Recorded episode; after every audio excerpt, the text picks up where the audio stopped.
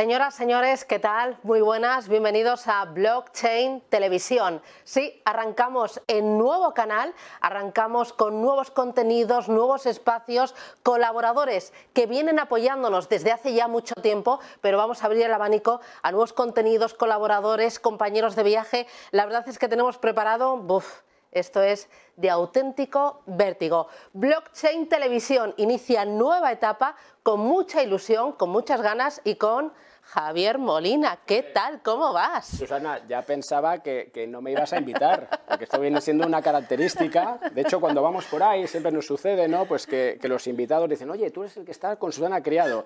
Ahora aquí en la tele ya va a ser el, final, ¿no? Ay, qué susceptible, hay esas sensibilidades. Mm.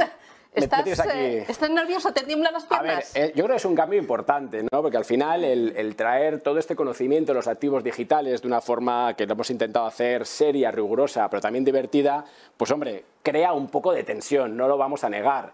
Ahora, creo que con esos invitados que decías, con esa gente que nos está ayudando a sacar todo este proyecto adelante, pues podremos comunicar, difundir toda la importancia, ¿no? Ese gran cambio, Web3, NFTs, metaverso. Hoy mismo tendremos aquí distintos invitados, actores, justo para eso, para repasar todo el ecosistema, lo que más importa que aquí también hay que separar siempre un poco los proyectos malos de aquellos que tienen su verdadero valor. Y por supuesto, Susana, antes de nada, no olviden que todo lo que aquí decimos no recomienda ningún tipo de inversión, no vamos a hablar ni siquiera de Bitcoin ni de Ethereum como precio, sí como al final protocolo o un poco las derivaciones que de ahí salen, pero aquí no recomendamos nada, Susana. Bueno, vamos a tener eh, formación, información, actualidad, contenido siempre con el máximo rigor, con entretenimiento, porque la tecnología, la inversión puede ser no sé si divertida, pero sí que puede aportarnos mucho valor. Y más en activos digitales, ¿no? Porque aquí tenemos de todo. No hay un día que pase sin que no nos sorprenda una nueva noticia, un nuevo proyecto. Hoy lo veremos con los invitados. Si quieres te cuento rápidamente. Bueno, bueno, bueno, bueno. Estoy que me tiemblan las piernas porque muchos de ellos nos van a acompañar y nos van a poner al día eh. de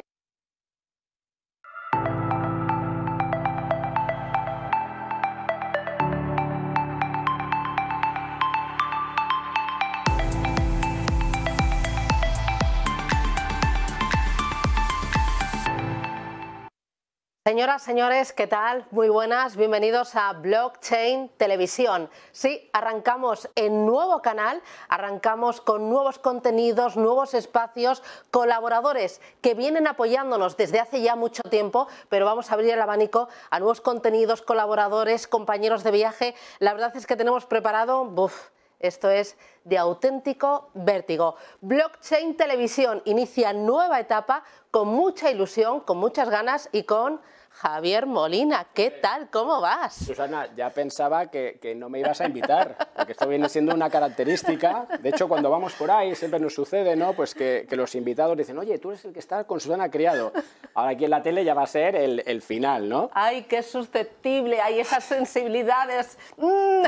¿Estás, eh, ¿Estás, nervioso? ¿Te tiemblan las piernas? A ver, eh, yo creo que es un cambio importante, ¿no? Porque al final el, traer todo este conocimiento de los activos digitales de una forma que lo hemos intentado hacer seria, rigurosa, pero también divertida, pues hombre, crea un poco de tensión, no lo vamos a negar.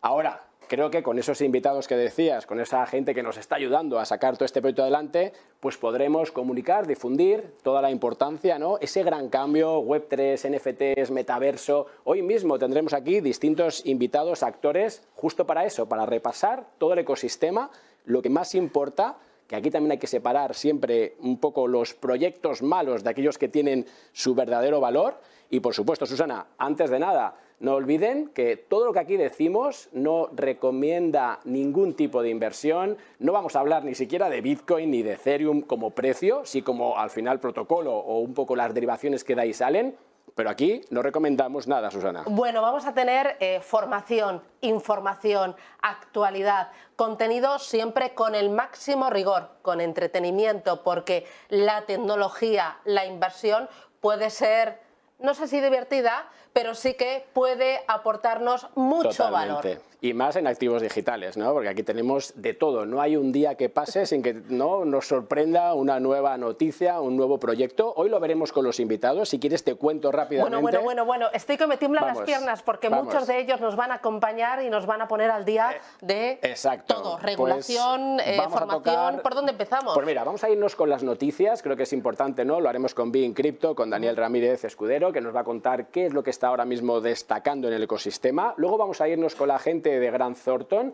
para ver cómo la tecnología llega también de la mano de una grande ¿no? a, todo lo que son los activos digitales, Web3, que está haciendo. Incluso veremos, Susana, un bono tokenizado donde Grant Thornton ha estado trabajando para que entendamos los grandes avances. Seguiremos, por supuesto, con Joaquín Matinero, la parte de, de regulación tan importante como es. Vamos también a sentarnos con custodia, custodia de activos digitales, no hace falta mencionar 2022 ¿no? como ese año donde vimos lo importante que eso supone, lo haremos con, ONIS y también tendremos, por supuesto, un poco de formación, la gente de Tutelus, lo haremos con Chema, eh, Miguel sigue en ese, en ese tour, ¿no? presentando ese libro de Web3, ya sabes tú, que nos tiene contentos, pero bueno, y terminaremos. Muy interesante con Metaverso, lo haremos con la gente de Utopía Voyager, nos vamos a ir hasta el Mobile en Barcelona para ver cómo ya con un traje ya que te pones tú en el mundo físico, apareces en una especie de metaverso. Veremos también la verdadera definición de metaverso. Bueno, veo que como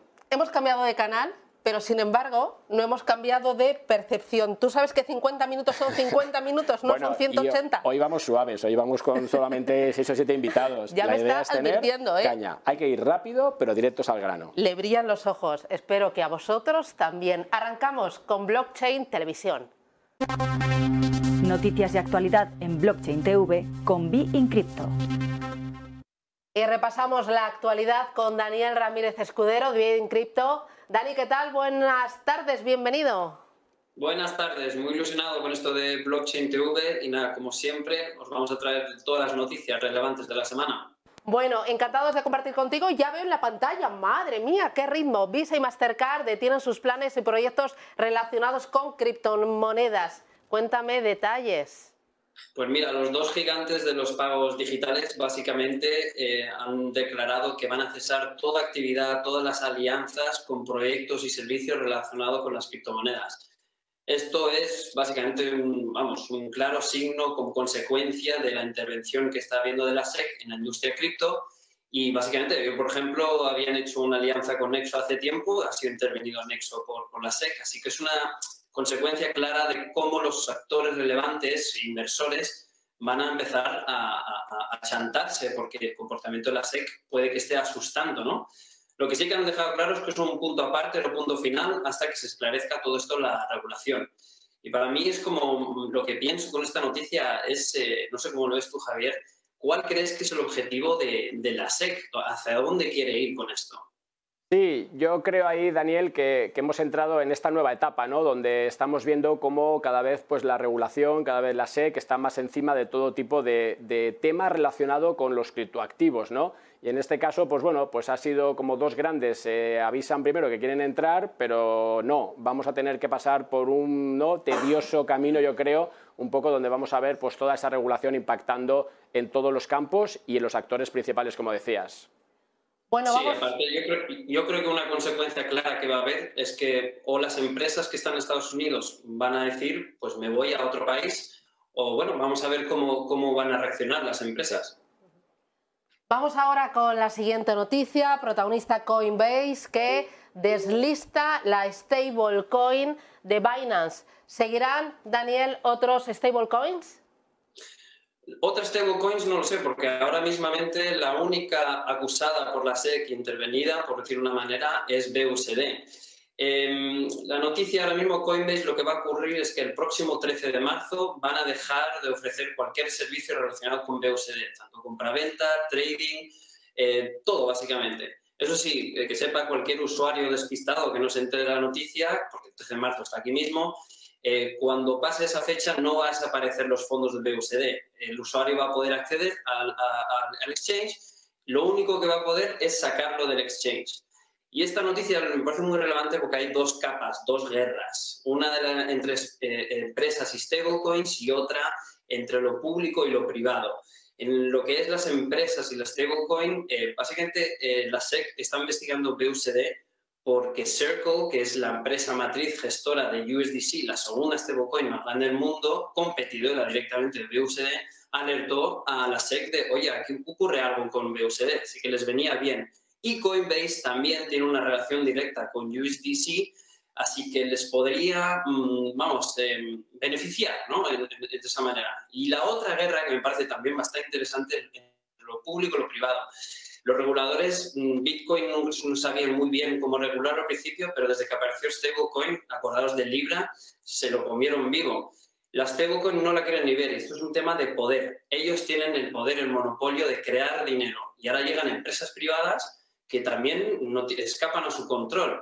Entonces, bueno, vamos a ver por dónde va a ir esto, pero no sé tú cómo, cómo ves esta noticia, cómo lo analizas, eh, Javier.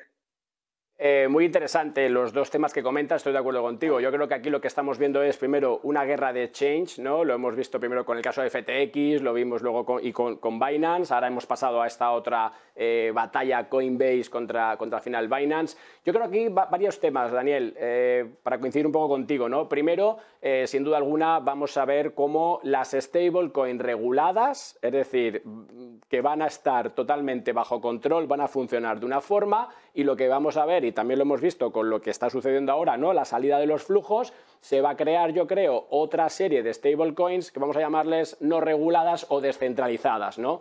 Con lo cual van a convivir ambos mundos, ahora más que nunca, pero de luego si queremos estar con proyectos que al final pasen por esa parte de regulación, estarán totalmente supervisadas, ¿no? Tú lo mencionabas, ya no van a dejar, ¿no? Pues que un Tether eh, pues campe libremente sin verificar que efectivamente pues hay una, eh, pues un respaldo, ¿no? De, dólares en este caso. Sin embargo, también como tema interesante, Dani, fíjate que no ha salido tanto por lo menos del ecosistema de stablecoins, ha habido una migración, ¿no? porque sí que son 4.000 millones, son 4 millones que han bajado en, en, en, BUSD, pero se han ido a Tether, ¿no? Con lo cual veo ese traslado y, bueno, sin duda también me quedo con esa idea de que ya estas empresas tipo Coinbase se van a convertir en una especie de bancos cripto, ¿no? Y donde tal vez la pregunta será, ¿vamos a ver a otros jugadores del sector bancario tradicional emitiendo stablecoins, pues ese será el paso que bajo mi punto de vista se abre. Y vamos ahora con la tercera noticia, tercer asunto destacado, nos lleva a Estados Unidos a la SECA, la Comisión Nacional del Mercado de Valores de Estados Unidos. Pone en el punto de mira a Ethereum y podría, Daniel, reconocerla como un security. Sí, mismamente esta semana, lo cual no me parece ninguna casualidad. Em, el presidente de, la SEC, Gary Gensler, en una entrevista en un medio estadounidense, ha hablado y ha citado directamente que él piensa que Ethereum es una security, un, valor. Y aparte de eso, también ha dicho que, exceptuando a Bitcoin por su descentralización, él piensa que la gran mayoría de criptomonedas mm, son valores. Esto, la verdad es que solo la insinuación debería alertar y creo que es un mensaje abierto de, vamos a, la SEC va a seguir dando pasos no sé si decir en contra o sencillamente interviniendo en el mercado de, las criptomonedas. Habría que pensar que qué le pasaría si Ethereum sería un valor y básicamente lo primero es que recibiría una multa gigantesca por haber estado todo este tiempo em, no registrado y eso afectaría al Ethereum Foundation. Si también eh, no podría estar eh, en, en, exchanges que conocemos ahora, sino solo por un broker con licencia y obviamente el precio de Ethereum se vería afectado. Y yo aquí lo que me parece interesante de esta noticia es que imaginémonos un caso hipotético que la SEC intentase ir a por Ethereum. No sé cómo tú ves esto, Javier. ¿Beneficia a Bitcoin que Ethereum fuese considerado una security o, al revés? Sí, ahí sin, sin, duda, ahí Daniel, que se puede abrir un melón importante, ¿no? Primero porque si entra, si entra Ethereum como security, todo lo demás también entra, ¿no? Y entonces lo único que se nos queda fuera es Bitcoin, con lo cual efectivamente, lo que pasa es que Bitcoin pues tiene su función en todo este ecosistema y Ethereum tiene otro, ¿no? Entonces ahí vamos a ver cómo cohabitan, ¿no? Y cómo termina toda esta, esta batalla, que sin duda alguna me parece súper interesante para ir siguiendo y seguro que seguiremos comentando desde aquí, desde Blockchain Televisión. Pues muchísimas gracias Daniel eh, Ramírez Escudero desde BinCrypto por ponernos sobre la mesa la actualidad de la semana y te esperamos la semana que viene. Gracias, un abrazo fuerte, hasta pronto. Muchísimas gracias, hasta la semana que viene. Y después de la actualidad viene la actualidad, pero con nombre propio, con Gran Thornton. más allá de la tecnología y la innovación en tu empresa. Gran Thornton.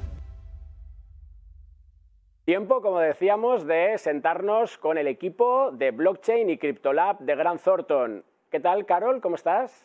Encantada, gracias Javi por la invitación y un gusto poder estrenar Blockchain TV. mi nombre es Carol Lago. Exacto, Carol Lago, Raúl López. Raúl López, mi compañero. Aquí un poco os decía, gracias por prestaros, porque hoy estamos investigando, ya habéis visto Susana, todavía no sabemos ni dónde colocarnos, pero bueno, poco a poco, lo que importa, el contenido. Oye, quiero hacer un, nada, en estos 7-8 minutos, un repaso eh, para que los oyentes entiendan dónde estamos, ¿no? La tecnología ha ido avanzando muchísimo, estamos hablando de blockchain, inteligencia artificial, NFT, se mezcla Web3 por ahí. Oye, hacernos una especie de contexto para que nos situemos en dónde estamos, cómo hemos evolucionado y sobre todo, que va a ser la siguiente pregunta, dónde nos deja para que podamos seguir investigando, incorporando nuevos modelos de negocio.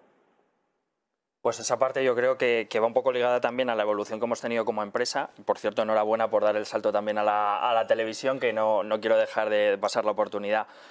Yo creo que estamos explorando la madurez. Es decir, mm, algo que va a llegar después de, una regulación que todavía no está eh, aprobada ni está eh, bueno, pues implantada, digamos, pero que realmente eh, pues está ya a la vuelta de la esquina, yo creo que las grandes empresas y muchas startups están apostando por tener sus modelos de negocio basados en, cripto y están apostando por ello. Pero claro, no deja de ser todavía un mundo exploratorio, un mundo todavía eh, donde va a haber que hacer mucha limpieza de todo el ruido que se ha ido generando, ¿no? Pero realmente lo que es la propia tecnología en sí es la que sigue evolucionando hacia una madurez que yo creo que está un poco a la vuelta de la esquina. Y de aquella manera es nosotros como compañía estamos muy ligados también a esta evaluación. Ahí por eso os iba a preguntar, no sé si Carol tú misma, eh, cómo Grant Thornton ¿no? pues decide también, yo creo que es muy valiente, ¿no? dar el paso, porque ser el pionero tiene esto, ¿no? que tienes que un poco pues, eh, luchar con la regulación para tenerla a tu lado, estar también haciendo un poco de evangelización ¿no? de, cómo empresas grandes y también startups, porque esto no solamente va de startups, ¿no? Eso es. Cómo se incorpora esa tecnología y qué ventajas, si quieres, son las que vamos a, extraer. Pues fíjate, Javi, que, tú hablas de que empezamos por startups y yo particularmente, eh, a ver, en Gran Thornton desde el 2015 se empezó con una labor de formación, de evangelización, de contar pues de qué va la tecnología, cómo funciona y posibles casos de uso. Es decir, aplicaciones en las que la tecnología blockchain, que hoy en día en 2023 llamamos blockchain tradicional, simplemente pues el mero uso de la tecnología podría ayudar a, empresas. Empezamos un poco con bancos medianos y pequeños que pertenecían a Secabank y formaron un consorcio que se llamaba Neuron. Estuvimos con ellos después de labor formativa haciendo pues varias pruebas de concepto, eh, creando identidades digitales eh, financieras y ahí teníamos un gran stopper que era GDPR. Como bien sabes, en la red blockchain, pues la información que tienes es inmutable y ya no puedes ejercer derecho al olvido y todo este tema que va más de abogados y no de, ingenieros. Pero bueno, el hecho a lo que voy es que creo que hemos tenido la gran suerte de tener a grandes empresas, no solo del sector financiero, y hablo de grandes, medianas y pequeñas entidades, sino empresas del de, IBEX, en las, con las que ha trabajado muchísimo Raúl. Eh, y hemos empezado de pruebas de concepto, de mínimos productos viables y ahora estamos en el momento, aun cuando el año pasado fue un año cripto bastante difícil, bastante complicado, eh, ha sido un año de tropiezos y sin embargo eh, las entidades financieras han estado a tope trabajando, creo que es lo que comentaremos al final ya un poco los productos financieros tokenizados, pero a la vez eh, ahora trabajamos con startups, con empresas medianas que han visto nuestro recorrido y quieren ir a una estrategia cripto, no solo blockchain, sino hacia la tokenización y pues lo que es la evolución hacia Web3 en general. Claro, oye, si, si tuvieras que darme tres notas, por poner tres, ahí yo lo pongo complicado porque hay que reducirlo, para que esas startups, esas grandes empresas que oyen esto de cripto, de Web3, pero no saben por qué les interesa a ellos, ¿qué les diríamos? ¿Cuáles son las tres ventajas que incorpora esta tecnología en un modelo de negocio tanto nuevo como que esté en funcionamiento? ¿Por qué? ¿Por qué? Primero, porque es algo que, digamos, ayuda a las compañías desde un punto de vista de mejora de los procesos. No quiero quedar muy consultor. No, no, no. lo que quiero, Fácil, lo que fácil. quiero decir es, oye, revisa tus procesos, te ayudamos a, a- a ver cómo aplica la tecnología en ellos y vemos si funciona o no. Es decir, tenemos que tener una base de que eh, la tecnología blockchain no soluciona absolutamente todo el espectro de, los problemas actuales, sino que eh, tenemos que ver si realmente esa aplicación tecnológica, el coste-beneficio que vas a obtener, es realmente el, esperado. ¿vale? Y segundo, eh, bueno, segundo y tercero, yo seguiría apostando por el futuro próximo, que yo creo que va a estar en la Web3, que va a ser un cambio de paradigma absoluto, es decir, darle la responsabilidad a un usuario para ser capaz de eh, gestionar sus propios datos y decidir con quién los comparte. Nadie se puede quedar fuera de este punto porque es algo que va a venir mm, ya. Y por otra parte, explorar el mundo de la tokenización, bien aplicada. ¿Vale? Eh, cuando digo bien aplicada eh, es quitar todo el ruido de inversiones, de no saber dónde meto el dinero, sino realmente eh, revisar dentro de tu modelo de negocio cómo te puede aplicar una tokenización, bien sea mediante NFTs, bien sea con una tokenización un poco más tradicional, explorar algo desde un punto de vista eh, de DeFi y, y- y no estoy hablando de sectores, porque realmente la, la- la aplicación tecnológica va justo por, por debajo. ¿vale? Perfecto. Oye, vamos ya, en nada, un minuto, dime, ¿qué sectores son los que van a estar más impactados o que se pueden ya sumar al carro por cuanto todas esas eficiencias, esa eh, poner a la comunidad en el centro, ese token como un vehículo hacia la web 3, que yo creo que eso, de, de- de eso va todo esto, eh, ¿dónde va a impactar más? Un minuto, Carol. continuará impactando en el sector financiero, eh, muchísimo en el sector de, en el entretenimiento en general, que allí es donde podrían aplicar esos conceptos más de NFTs y metaverso, pero alguno que se beneficia muchísimo con la regulación que está por llegar, la que ya existe y está por llegar, es el sector inmobiliario. No sé si coincides conmigo, Raúl. Sí, a mí no me gustaría dejar pasar la parte energética, incluso los grandes proveedores tecnológicos, los grandes players de las tecnologías, que parece que están como muy callados, eh, pero en algún momento tendrá que saltar y aparecerá el wallet de Apple o de otras grandes y veremos a ver qué papel juega un poco en, en todo este punto. ¿no? Venga, dos minutos para que ya demos a todos nuestros lectores, porque creo que es importante, ¿no? Pues entender hasta dónde llega esto. Un caso de uso, vamos a hablar de un bono tokenizado. Cuéntanos, Carol, ¿qué es esto? ¿Y qué habéis hecho? Algo que ya ha funcionado. Vale, pues comienzo con una, ¿qué es un bono? ¿Qué es un bono financiero tradicional? Pues simplemente es una certificación, titularizar deuda con renta fija o renta variable. Ahora, imagínate tokenizando, pues haciendo su representación digital, puedes fraccionar e interactuar con esta deuda, con este certificado, con mayor facilidad, rapidez. eh, los cálculos de cupón son inmediatos, tienes una serie de ventajas que solo si estás realmente en el core bancario conoces lo complicado que es este tipo de emisiones de deudas. Entonces, nosotros hemos tenido la suerte de participar con Societe General, con su spin-off Forge, eh, en la, no en el desarrollo, pero sí en la parte estratégica de la herramienta CAST, que es de tokenización de securities. Esta herramienta, ya esto ya venía de prepandemia, ellos estaban trabajando, por eso digo, los grandes están en todo desde hace tiempo y no lo sabemos porque, bueno, temas, hacer las cosas públicas se hace complicado. Ellos son interoperables con cualquier red blockchain y están trabajando, lo están implementando en un montón de sitios. De hecho, lo los vimos juntos en la Blockchain Convention. Ahora voy a lo que tenemos unos 15 meses trabajando, que es con HSBC, el banco, el banco de UK.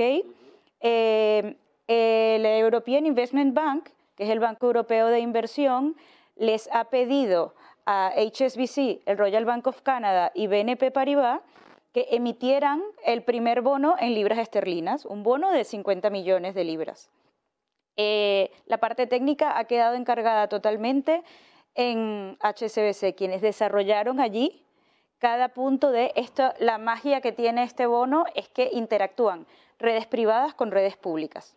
Es decir, en redes privadas tienes un stack tecnológico de LT, de Distributed Ledger, eh, entre Damel, Canton, Hyperledger Fabric, Todo esto lo han desarrollado in-house y nosotros les hemos acompañado desde el diseño de la arquitectura, les hemos acompañado en los requerimientos funcionales, luego, luego para hacer todos los scripts de pruebas, luego además para hacer el reflejo de la transacción, que es pública, lo puede ver cualquiera, en, en, Ethereum, pues esto es todo un tema de compliance, eh, los gas fees que el año pasado pues fue todo, todo un tema de cómo poder calcular esto. Internamente se hace muy complicado y el futuro simplemente prometedor.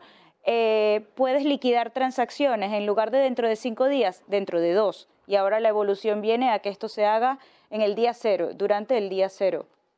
Y el cálculo de cupón es otro de las, de las cosas con las que saldremos próximamente. Pues Carol Lago, Raúl López, al final lo que hemos hecho, fíjense, lo resumo rápido, tenemos un bono que actualmente pues lo tenemos en nuestros portfolios, lo que hacemos es que lo pasamos a tecnología blockchain, lo tokenizamos como decíamos y ¿qué, ganamos? Las eficiencias, puedo comprarlo y venderlo en tiempo real casi casi, puedo tener el cálculo de los cupones, de los dividendos que otros cobramos también distribuidos de forma casi inmediata, no tengo que esperar al final D más 2 o D más 3, sino que al final se gana en eficiencia, como decía Raúl, y al final todo esto con una trazabilidad y una seguridad en la que veremos seguro cómo ya también con ese Regime Pilot vamos a ver tanto acciones como bonos, como fondos de pensiones, participaciones que entran aquí. Muchas gracias. Gracias a ti, Javi. Normativa y regulación aplicable. Claves legales para no perderse en el entorno de los activos digitales.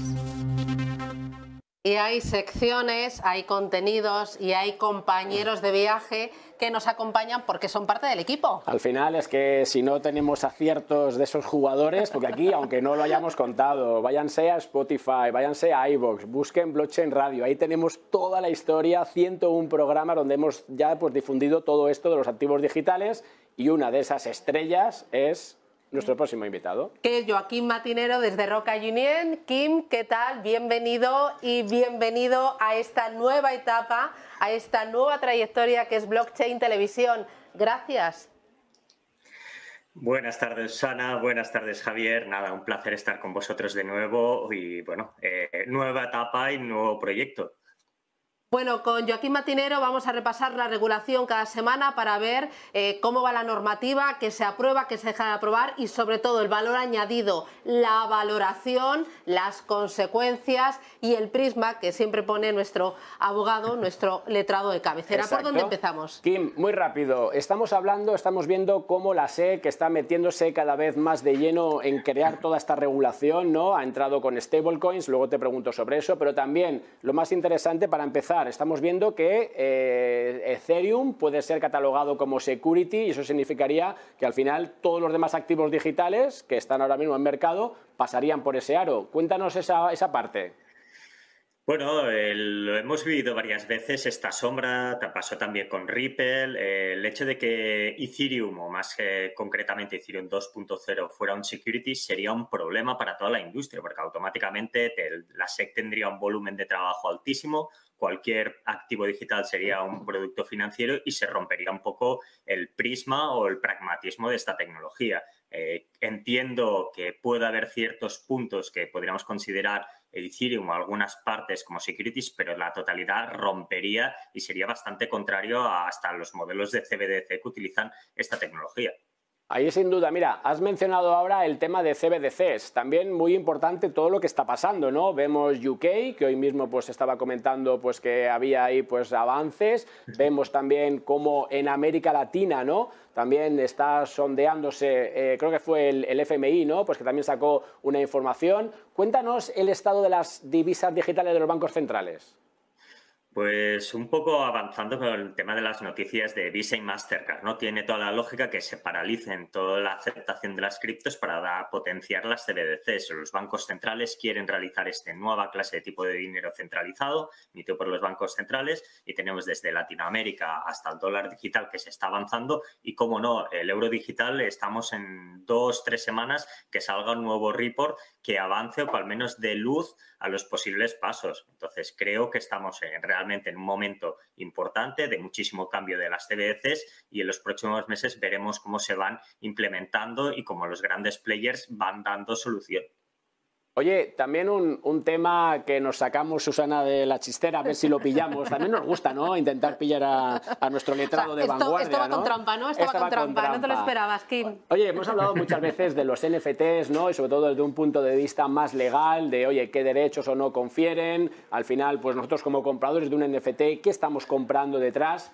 La pregunta va por el tema de Bitcoin y los ordinals y si todo esto también va a generar una nueva mm, necesidad legal de ubicar esos NFTs o como queramos llamarlos, esos ordinals para ser más exactos.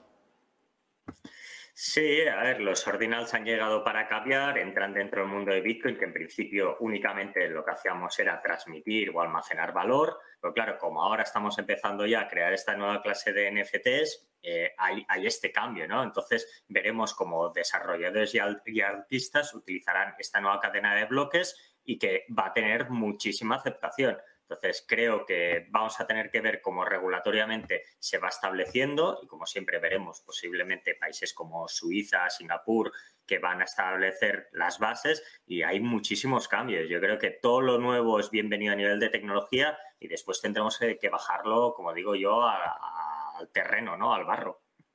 Pues muy bien, Kim Matinero desde Roca Union, muchísimas gracias por acompañarnos, gracias por repasar la actualidad regulatoria y nos reencontramos la semana que viene en Blockchain Televisión. Gracias. Un abrazo, Sana, un abrazo, Javier. Chao, chao.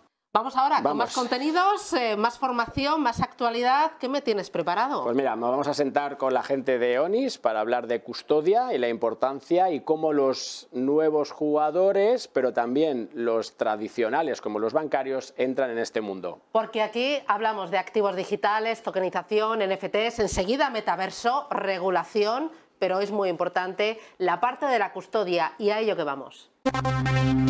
ONICE, por una custodia de activos digitales ágil, segura y regulada.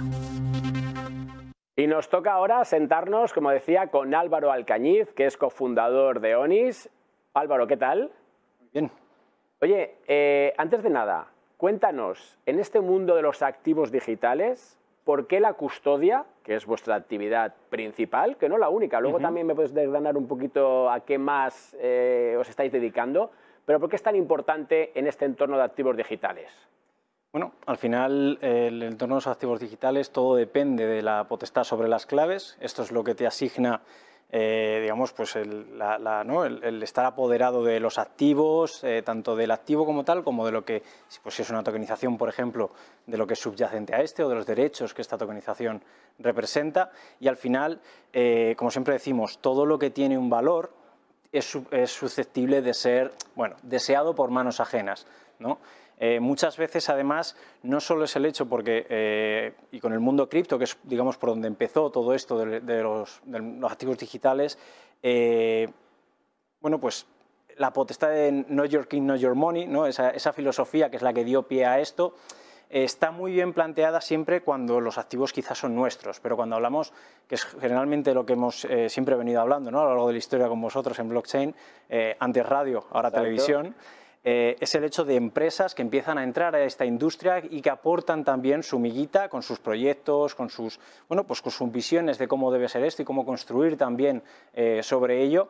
Ahí el, paradigma cambia, ¿no? Al final eh, las empresas son responsables ya no de activos suyos, sino de activos de clientes o de usuarios suyos. Ahí la peligrosidad de lo que se hace o no con esos fondos es muy diferente. ¿no? Muchas empresas no quieren tener esta potestad, no quieren tener esa responsabilidad, sobre todo, y ahí es donde un custodio entra, ¿no? a ofrecer garantías, tanto eh, tecnológicas en lo que es la parte de seguridad, puramente dicho, como también en la parte regulatoria.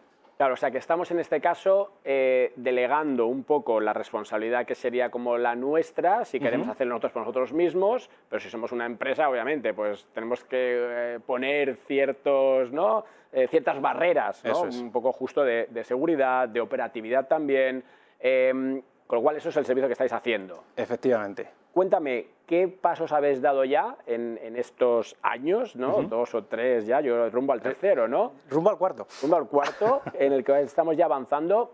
¿Qué casos de uso habéis puesto en marcha para que nos entiendan los oyentes? Pues hemos puesto en marcha desde pequeñas fintech que han lanzado el servicio, por ejemplo, ¿no? más sencillo, como siempre suelo decir, o el más incipiente, que es compra-venta de Bitcoin, a eh, proyectos mucho más, digamos, dimensionados o más, que son más complejos de entender, como toda la parte de infraestructura que tú necesitas, ¿no? toda la infraestructura integral en la parte de activos digitales para lo que son tokenizaciones, para lo que son nuevos proyectos ahora eh, muy en boga, ¿no? con el tema de metaverso, por ejemplo, de, de NFTs, de los NFTs, eh, o la Web3, toda esa parte tiene un conglomerado de, infraestructura más allá de lo que es los tokenomics, de lo que son las funcionalidades de estos tokens, que muchas veces no caemos en, que eso se necesita, ¿no? en cómo lo voy a hacer.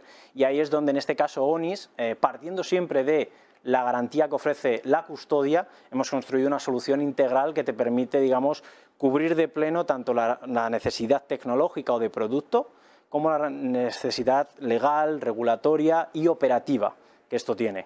Oye, Álvaro, vamos a ver a la gran banca, a los grandes players, más allá de estos eh, que entiendo, ¿no? De hecho, pues eh, algunos casos hemos tenido en España que si hubiesen tenido una custodia pues más segura, pues posiblemente ahora tendría otro, otro, otro desarrollo. Pero ¿va la gran banca a meterse en esto y para qué? Dame unas pistas, sé que no puedes darme datos, pero ¿hacia dónde va la tendencia, si quieres? Bueno, la tendencia es que efectivamente la gran banca está viendo que es eh, su futuro y su presente a corto plazo, es donde empieza a situarse. Sí que es cierto que a día de hoy lo que están sobre todo es estudiando ¿no? posibilidades, eh, posibles digamos, puntos de valor, están intentando encontrar al final su modelo de negocio eh, desde donde viene, ¿no? todo su backup y cómo eso lo pueden aplicar a una industria que está siendo totalmente disruptiva, que lleva unas velocidades muy distintas a las que ellos tienen y a los que están acostumbrados, eh, y están ahora mismo, digamos, tanteando, y ahí eh, podríamos abrir un abonico si pudiésemos hablar en detalle de posibilidades desde compraventa, tokenización de, activos, eh, representación de derechos que ya se están teniendo a día de hoy de otros activos, de fondos de inversión, de más en el mundo, por ejemplo, de gestoras. ¿no? Hay muchos bancos que tengamos, tenemos la banca privada también asociada, no solo es todo retail, que parece que siempre hablamos de retail, hay un gran mundo que es la banca privada que para mí probablemente sea la vanguardia, ¿no? En, dentro de lo que es banca como tal, es la que más está ahora mismo apostando por esto. Y no solo banca, estamos empezando a abrir, y, porque al final es la banca es la que ha, digamos, hecho de early adopter o la que se ha visto antes eh, reflejada por modelo de negocio en esta industria, pero estamos viendo que por detrás vienen energéticas, están empezando a entrar aseguradoras, están empezando a entrar otro montón de, industrias, de verticales, ¿no? de, grandes, de grandes multinacionales y, corporaciones, eh, por lo que no me extrañaría y podría asegurar que en los próximos años veremos al IBEX 35 y tipologías de este tipo de empresas dentro de esta industria. Oye, aquí en Negocios Televisión, en Blockchain Televisión, nos escuchan mucho desde América Latina. Eh, y parece que Onis ¿no? como que centraría su negocio más hacia, por ser empresa española, más hacia España, hacia, hacia Europa. ¿Qué les decimos a esas empresas, tanto startups como entidades financieras, que ya han empezado también a moverse, de hecho en América Latina, en muchos países nos sacan años de ventaja en el uso de activos digitales? ¿Vamos también a cometer ese, ese salto? O sea, ¿vuestros servicios están abiertos en todo el mundo, como la tecnología abierta a todos? Sí, ahí la verdad es que Latinoamérica, igual que el mundo entero, eh, para nosotros es un mercado global de lo que estamos lo que, cuando hablamos. Exacto.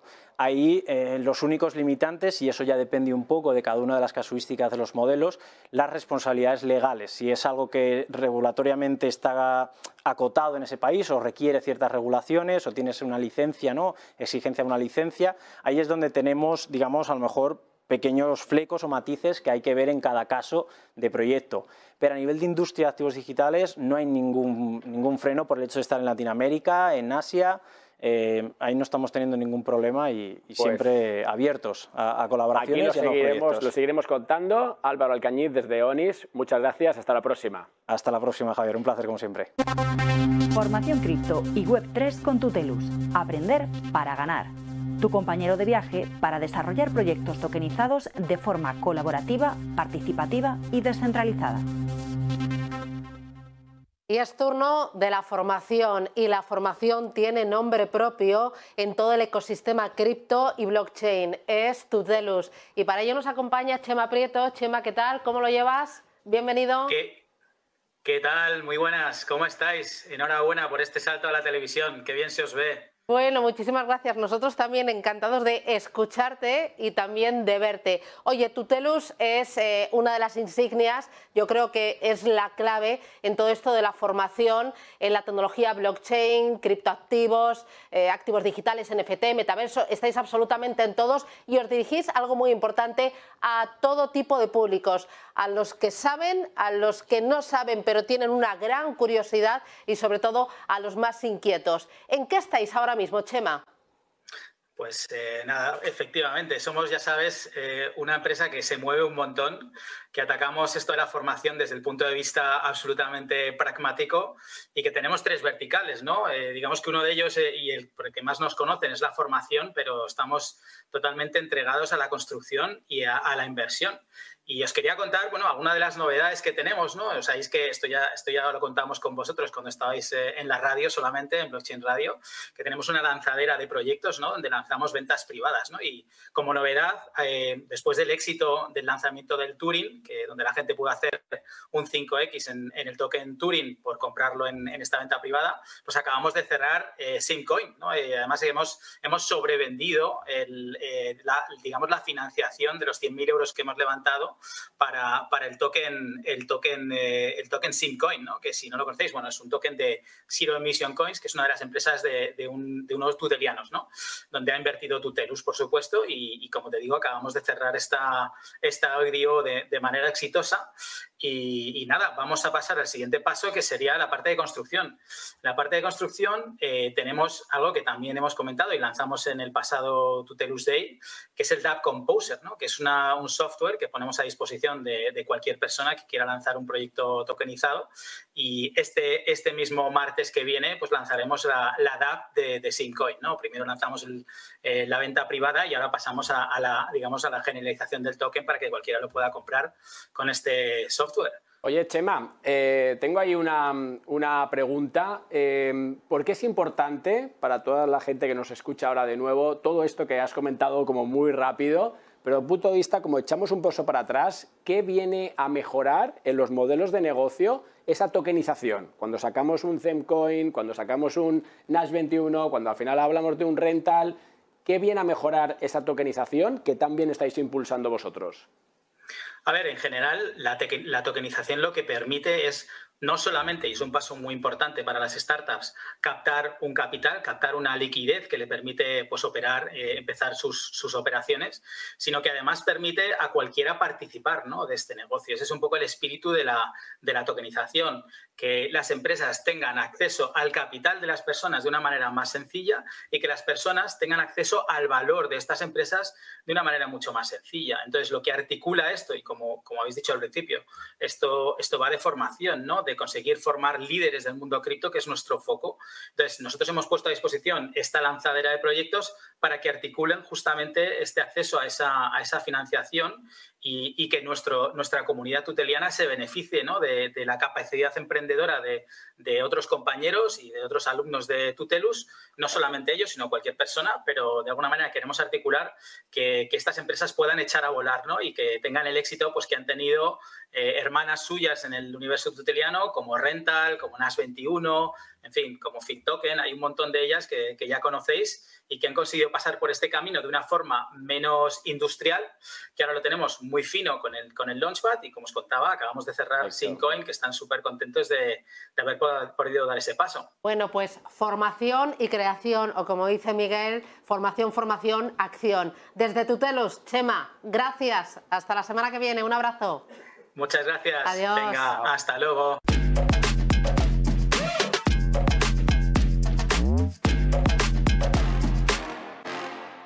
Y esta semana ha sido muy importante el Mobile World Congress. Arrancaba justo el lunes y la verdad es que ha sido un auténtico escaparate para todo el sector de la tecnología y de las telecomunicaciones. Y hoy ponemos el foco con el Eso metaverso. es. Sí, porque aquí no podíamos dejar de tocar ¿no? uno de los temas de tan rabiosa actualidad y hacerlo con uno de los mejores. Vamos a irnos, Susana, con nuestro próximo invitado. Que es Edgar Martín Blas de Utopía Voyagers. Edgar, ¿qué tal? ¿Cómo vas? Bienvenido. Hola, muy buenas. ¿Qué tal? Bueno, ¿qué papel está jugando el metaverso en este Mobile World Congress? Bueno, pues la, la verdad que ha sido muy interesante porque mm, después de un año que ha tenido, ¿no? Como muchos movimientos, vamos a decir, como bipolares, ¿no? Porque es como una tecnología que viene, que avanza mucho, pero luego de repente teníamos una prensa, ¿no? Que de repente era como esto cae, esto no cae, ¿no? Como pasó con Internet y con todas las tecnologías siempre cuando avanzan, ¿no? Entonces, el Mobile World Congress de este año lo que ha presentado ya un metaverso no como una novedad, sino como algo que se está construyendo por los gigantes y básicamente era, tenemos ya preparada la infraestructura de red para que todo esto pueda ocurrir. Tenemos preparado muchas tools y herramientas de las grandes tecnológicas. También se ha presentado hardware, como por ejemplo en el caso de Xiaomi, ¿no? que ha presentado gafas de realidad aumentada, etcétera. Y la verdad que ha sido como, bueno, pues un, un Mobile World Congress en el que ya no había un hype, sino que ya había eh, realidad, ¿no? De, oye, este es un nuevo Internet que tenemos que empujar entre todos y que no se va a construir solo con, con palabras. Eso es. Y oye, Edgar, la pregunta que tengo para ti es, ¿qué habéis presentado vosotros? ¿En qué andáis? Porque hemos visto cómo lo físico se mete en el metaverso. No sé si nos puedes enseñar algo también tú desde ahí o Sí, nos lo cuentas, sí, sí. pero muy rápido, al grano. ¿Qué habéis hecho? Muy bien. Pues nada, ahí básicamente voy a compartir un vídeo, no sé si se ve bien ahí. Se ve, ¿no? Ahora, Ay, ahora sí. fenomenal. Muy bien, pues bueno, un poco antes de darle a play, eh, lo que hemos trabajado con Orange este año, porque nosotros siempre hemos colaborado con todas las operadoras, con Telefónica, con Vodafone, este año hemos estado con Orange.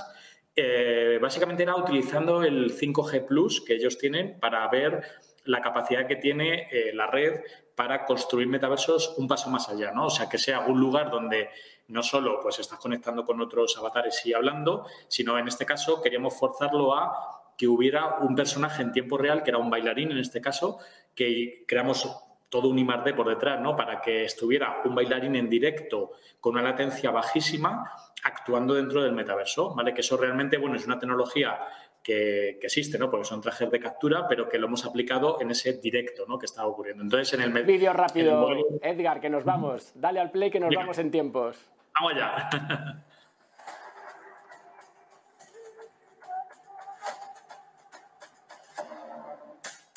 Mix de lo físico con el metaverso. Sí, ese bailarín que se ve aquí es un bailarín que había en tiempo real en un escenario y todo esto estaba ocurriendo a la vez en el metaverso.